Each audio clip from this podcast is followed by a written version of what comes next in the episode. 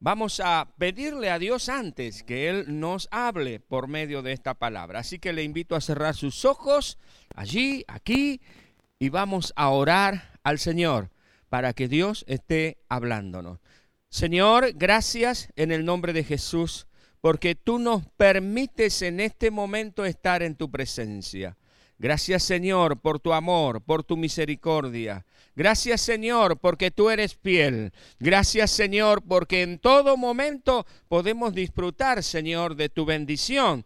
Y aún en medio de las tormentas, en medio de las pruebas, en medio de las aflicciones, Señor, tú estás a nuestro lado, abriendo caminos, Señor, para posibilitarnos la victoria en tu santo nombre. Padre, te pedimos ahora en el nombre de Jesús que tú nos estés hablando. Te pedimos, Señor, oh Dios, que tú toques nuestro corazón y que nos hagas ver tu presencia sobre nuestras vidas. En el nombre de Jesús, amén y amén. Gracias al Señor. ¿Sabe? Dios está con nosotros en todo momento. Usted dirá, sí, pastor, lo hemos escuchado tantas veces decir que Dios está con nosotros y esto parece un eslogan. Eh, es más que eso, es una realidad. Es una realidad. Dios está contigo, Dios está conmigo, Dios está con nosotros en todo momento, en toda circunstancia, en todo lugar. Él está allí, Él está aquí. ¿Y sabe qué? Por eso es que nosotros quienes confiamos en Dios, no somos de los que retrocedemos, sino de los que tenemos fe para preservación del alma. Hay un equipo al cual no pertenecemos es al equipo de los que retroceden, es al equipo de los que abandonan, es al equipo de aquellos que pegan media vuelta y vuelven otra vez a estar en eh, la perdición, en la miseria, en la angustia. Nosotros pertenecemos al equipo que aunque vengan situaciones complejas, aunque vengan situaciones difíciles, aunque el día parezca noche por lo oscuro y lo complicado que está, no retrocedemos, sino que tenemos fe para preservación del alma. Mire, hay una una palabra del Señor, una historia que nos cuenta la Biblia en jueces capítulo 6. Usted puede leer estos capítulos más adelante, pero esta historia es realmente importante. Jueces capítulo 6 y capítulo 7, que nos refleja esta realidad y nos da un motivo por el cual nosotros no retrocedemos y no debiéramos ni siquiera pensar o evaluar la posibilidad de dejar al Señor, de dejar de buscar a Dios. No, este capítulo, este pasaje de la palabra de Dios, esta historia tan interesante nos va a abrir los ojos para que descartemos toda posibilidad de abandonar la carrera. Jueces capítulo 6 nos cuenta la historia verídica, porque esto es historia, estos son hechos reales de un tiempo en el que el pueblo de Dios estaba siendo sojuzgado por sus enemigos, estaba siendo avanzado por sus enemigos, estaba siendo eh, cercado y empobrecido por sus enemigos. Dice la palabra de Dios en este pasaje que los enemigos venían a la tierra de Canaán avanzaban sobre la tierra y dice que destruían el fruto de la tierra, que eran tantos que avanzaban como langostas. Era innumerable la cantidad que venía y destrozaban literalmente la tierra. Arruinaban la tierra de tal manera que nada quedaba en pie. Por eso es que la comparación con las langostas es tan particular y es tan, eh, tan real, porque cuando pasa una manga de langostas por un campo, no queda absolutamente nada. Y si avanza sobre algún poblado, pues bien, todo lo que es verde no queda. Quedan solamente ramas peladas al paso de la langosta. Aquellos que conocen de este tema pueden aseverarlo. Y si no, investiguelo y se va a dar cuenta lo nocivo que son las langostas en los sembrados. Dejan todo absolutamente inútil. Ah, dice la palabra que arrasaban la tierra de tal manera que nada podía hacerse. Consecuentemente, con esta situación, por supuesto, el pueblo comenzó a empobrecerse porque no tenía de dónde sacar recursos, porque sus enemigos venían en los tiempos de cosecha y arrasaban con todo, se llevaban con todo. Lo que producía el sembrado, los animales, todo se lo llevaban. El pueblo estaba siendo empobrecido. Invariablemente hay algunos puntos de comparación con nuestra realidad de que a veces vemos que hay situaciones que avanzan sobre nuestras vidas y que, bueno, a veces preguntamos por qué suceden estas cosas. Bueno, yo no quiero discutir hoy de por qué suceden, sino que quiero compartir con usted algunos puntos, algunas lecciones que son tan importantes en esta situación o en este relato de la palabra de Dios. Tales las cosas, había un varón en el pueblo de Israel que se llamó Gedeón. Muy conocida esta historia para aquellos que han leído, que leen la palabra de Dios, que estudian la palabra de Dios. Quizás para usted sea nueva, pues bien le invito a leer en la palabra de Dios, jueces capítulo 6. Este hombre Gedeón, en medio de toda esa situación desastrosa, Dice que era tan terrible esto que los eh, judíos, los hebreos, buscaban cuevas donde refugiarse en la montaña. Y el enemigo hacía de las suyas allí. Pero este muchacho, Gedeón, no estaba metido en la cueva, sino que él salía a riesgo de su propia vida para ver de rescatar al menos algo para poder sustentarse él y su familia estando en esta situación Gedeón, Dios se le aparece y le dice, Gedeón, ve con esta tu fuerza y libera a mi pueblo. Y es interesante allí, porque Dios llama a Gedeón cuando él estaba ocupado allí, guardando el grano, tratando de, de, guardar el alimento para su casa, de rescatarlo de manos de los enemigos. Dios lo llama a Gedeón. Y cuando usted lee en el capítulo 6 de jueces, versículo 4 en adelante, hasta el 24, por allí casi hasta el final del capítulo, usted se va a dar cuenta de que Gedeón no se siente capaz de poder realizar esta situación. Él pone allí algunas trabas, fundadas o no, con fundamento o no, pero él dice, yo no podré hacer nada porque soy el más pequeño de los hijos de mi familia y también somos la familia más pequeña de la tribu más pequeña. Así que Señor, quizás te equivocaste. Yo no tengo los medios, yo no tengo el poder, yo no tengo la convocatoria, yo no tengo todo lo necesario para poder realizar esto. A veces cuando vemos que las tormentas se vienen o estamos en medio de la tormenta, estamos en medio de la noche, nos miramos a nosotros mismos miramos hacia nuestro interior o por allí nos miramos al espejo y nos decimos, no vamos a poder.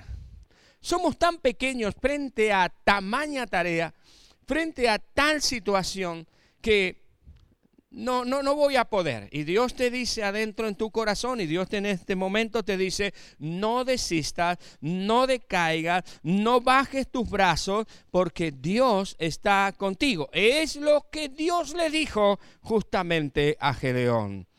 Dice que Dios lo llama y, y le dice a Gedeón, bueno, Gedeón, tenés que llamar al pueblo para ir a la batalla y libertar a mi pueblo Israel.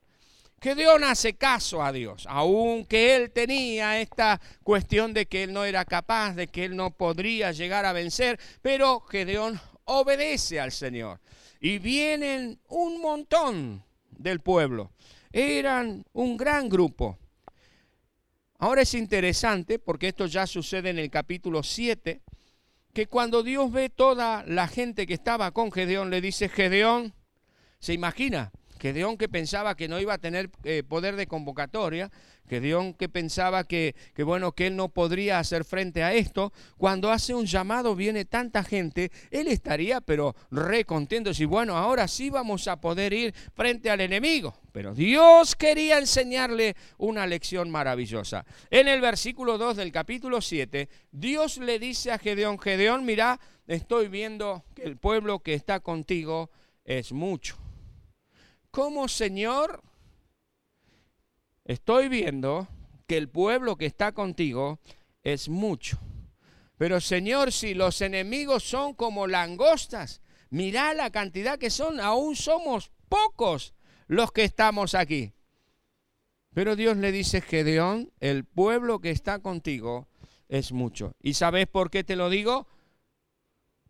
Porque si ustedes vencen en esta batalla, ustedes van a pensar, el enemigo va a hacerles creer de que ustedes han vencido por el poder de su propia mano. Palabras de Dios dice, nuestra mano nos ha salvado. Pueden llegar a pensar de esta manera, pero ustedes tienen que saber que solamente con mi poder, con mi brazo extendido sobre ustedes, con mi presencia en ustedes, van a poder vencer esta situación. Porque sea la cantidad que sea, a ese pueblo ustedes no lo van a vencer.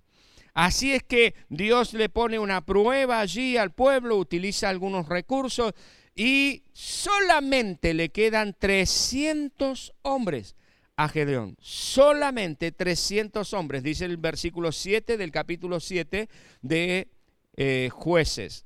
Solamente 300 hombres. Ahora, ¿se, ¿se imagina? El enemigo era una multitud. Dice la Biblia que eran como langostas. Y Dios le deja a Gedeón 300 hombres. Parece una burla. Pero Señor, ¿cómo es posible? Son tantos, hay tantos allí, solamente 300 con este puñadito. Gedeón y los suyos eran tan poquititos. Parece una desigualdad tremenda. Parece que es imposible y realmente lo es. ¿Cómo enfrentar a un, ejército de 20, de 30, de 40 mil personas con solamente 300 personas? ¿Cómo, ¿Cómo hacemos?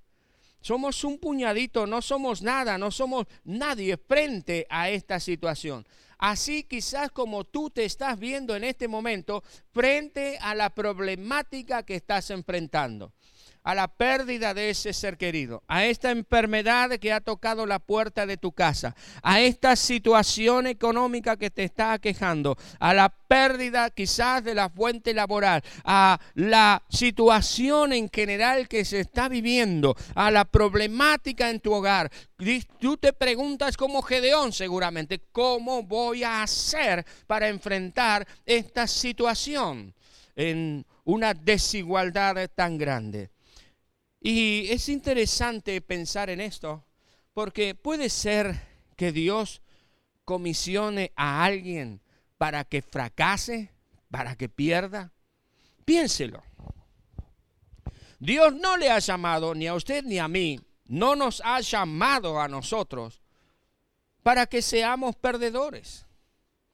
Si Dios nos ha llamado y si esta situación ha golpeado las puertas de nuestra vida, la puerta de nuestra casa, es porque tenemos en nosotros el poder, la virtud para vencer esta situación. Amados y amadas, reitero algo que lo he dicho algunas veces ya y quiero volver a repetirlo porque es importante que lo incorporemos a nuestra vida. ¿Qué es lo que te voy a decir? Con Dios nunca se pierde. Con Dios siempre se gana. Hace algunos años un pastor amigo me hizo esta reflexión y lo tomé para mi vida, porque es una realidad. Con Dios jamás, jamás de los jamases, usted y yo estaremos perdiendo. Y usted se pregunta así, pero pastor, ¿y si pierdo la vida? Es que en realidad si dejas de existir en este planeta, no pierdes la vida, la ganas, porque si estás con Cristo, lo que viene es mucho mejor de lo que hay aquí.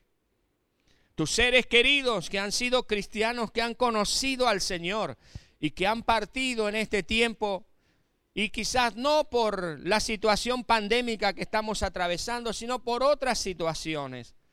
Ellos están mejor que nosotros. Ellos están gozando del Señor. Ellos no perdieron, ellos ganaron. Y tú y yo, si tenemos a Cristo en nuestro corazón, jamás, jamás vamos a perder. Siempre estaremos del lado de los vencedores. Por eso es que no somos de los que retrocedemos, sino de los que tenemos fe para preservación del alma. Ahora, ¿cómo termina esta historia? Pues bien, si seguimos leyendo, hay varias, eh, varias escenas que se presentan en este relato, pero finalmente lo que dice la palabra de Dios es que el enemigo fue completamente subyugado por el pueblo de Dios, por Gedeón y sus guerreros. Amigos y amigas, con Dios, con Dios podemos vencer aquellas situaciones que parecen mucho más poderosas que nosotros.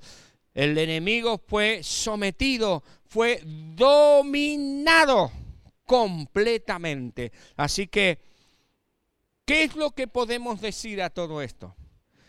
En primer lugar, Dios siempre está del lado de quienes aún en medio de la tempestad se mantienen firmes, cumpliendo, llevando a cabo todas sus responsabilidades en todas las áreas de su vida.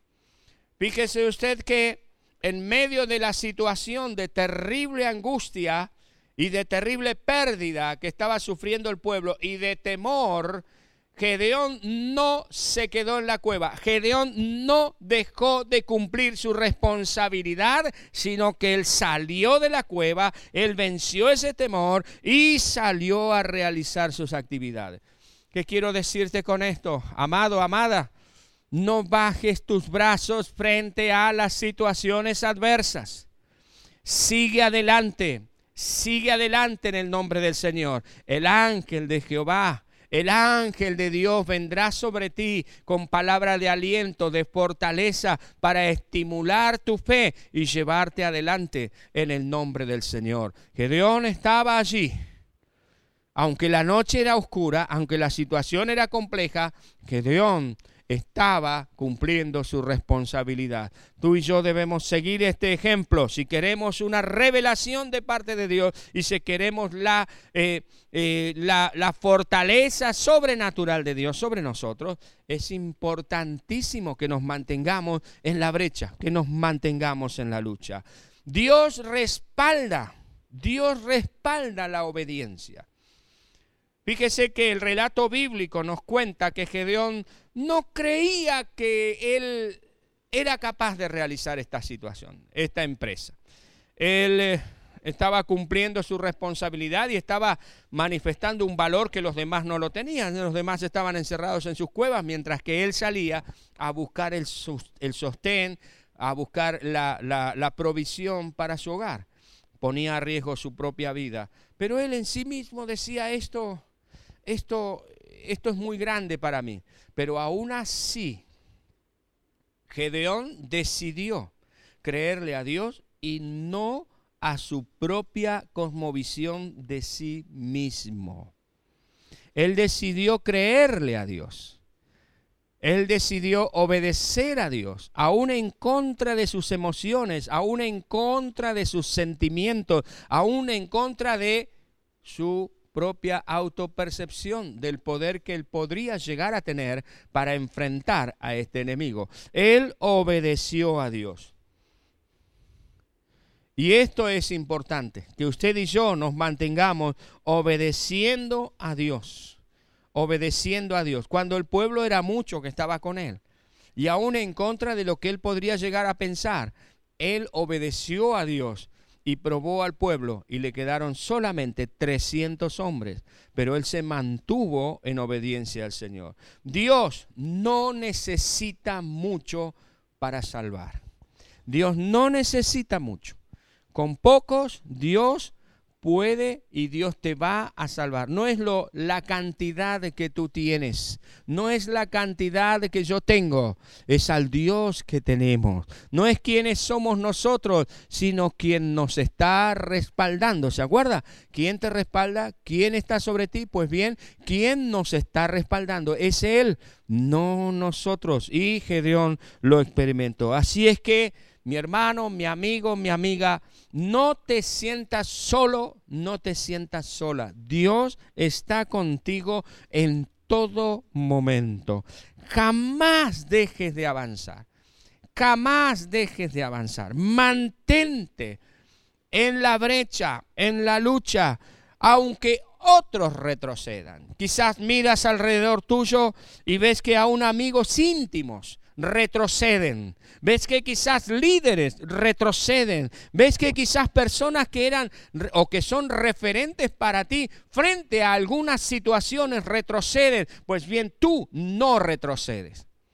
Haz como Gedeón. Los demás se quedaron en la cueva. Gedeón salió y a Gedeón Dios lo utilizó para libertar a su pueblo. Tú debes ser un o una Gedeón que va adelante en el nombre del Señor la palabra que Dios utiliza es varón esforzado y valiente. Mantente en completa obediencia a Dios. Mantengámonos en obediencia a Dios, aún en contra de nuestros sentimientos, aún en contra de lo que nosotros podemos ver humanamente. ¿Sabes por qué? Porque Dios ve mucho más allá que nosotros. Dios ve mucho más allá que tú y que yo. Él ve el final de la película. Si nos mantenemos en obediencia, vamos por el buen camino y trae frutos y impensados para cada uno de nosotros, de victoria, de bendición. Recuerda que lo que Dios te pida siempre es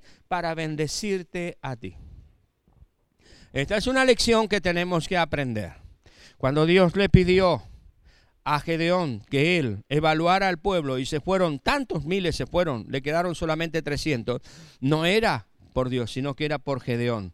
Era para bendecir a Gedeón, era para bendecir al pueblo, era para enseñarle a Gedeón que Dios puede salvar con mucho o con poco también, pero que siempre la salvación es del Señor. Con lo que tienes a mano puedes batallar. Con lo poco, pues Dios lo multiplica y lo prospera cuando nosotros somos obedientes aún a las estrategias que Dios nos dio. ¿Por qué? Fíjate que si tú continúas leyendo, Gedeón utilizó una estrategia muy interesante. Te invito a que la leas y que aprendas de esto. Dios no, no nos deja sin estrategias para batallar, sino que Él nos da la manera de batallar. Así que hermanos, hermanas, amigos y amigas, en el nombre del Señor Jesucristo, le animo a continuar adelante. Esta historia tan linda, tan apasionante, nos enseña que Dios está con nosotros cuando estamos en problemas. Nos enseña que la obediencia es fundamental para ganar las batallas. Nos enseña que con lo poco que tenemos podemos, eh, eh, podemos eh, refutar, podemos hacer retroceder al enemigo si nos mantenemos firmes en el Señor. Recuerda siempre esto, con Dios nunca se pierde, con Dios siempre se gana. ¿De acuerdo? ¿Qué te parece? Vamos a orar al Señor. Y si tú estás en medio de una tormenta, si tú estás en medio de alguna situación, estás aquejado, aquejada por situaciones, y pareciera ser que te pasa más o menos lo mismo que le pasaba al pueblo de Israel estás empobreciendo, el enemigo está allí, parece que ha tomado control de la situación, pues bien, no te quedes en la cueva, sal, recibe esta revelación de parte del Señor en este momento y ponte en la brecha porque Dios está contigo. Y si Dios es contigo, ¿quién contra ti? Así es que ponle esta situación ahora en las manos del Señor.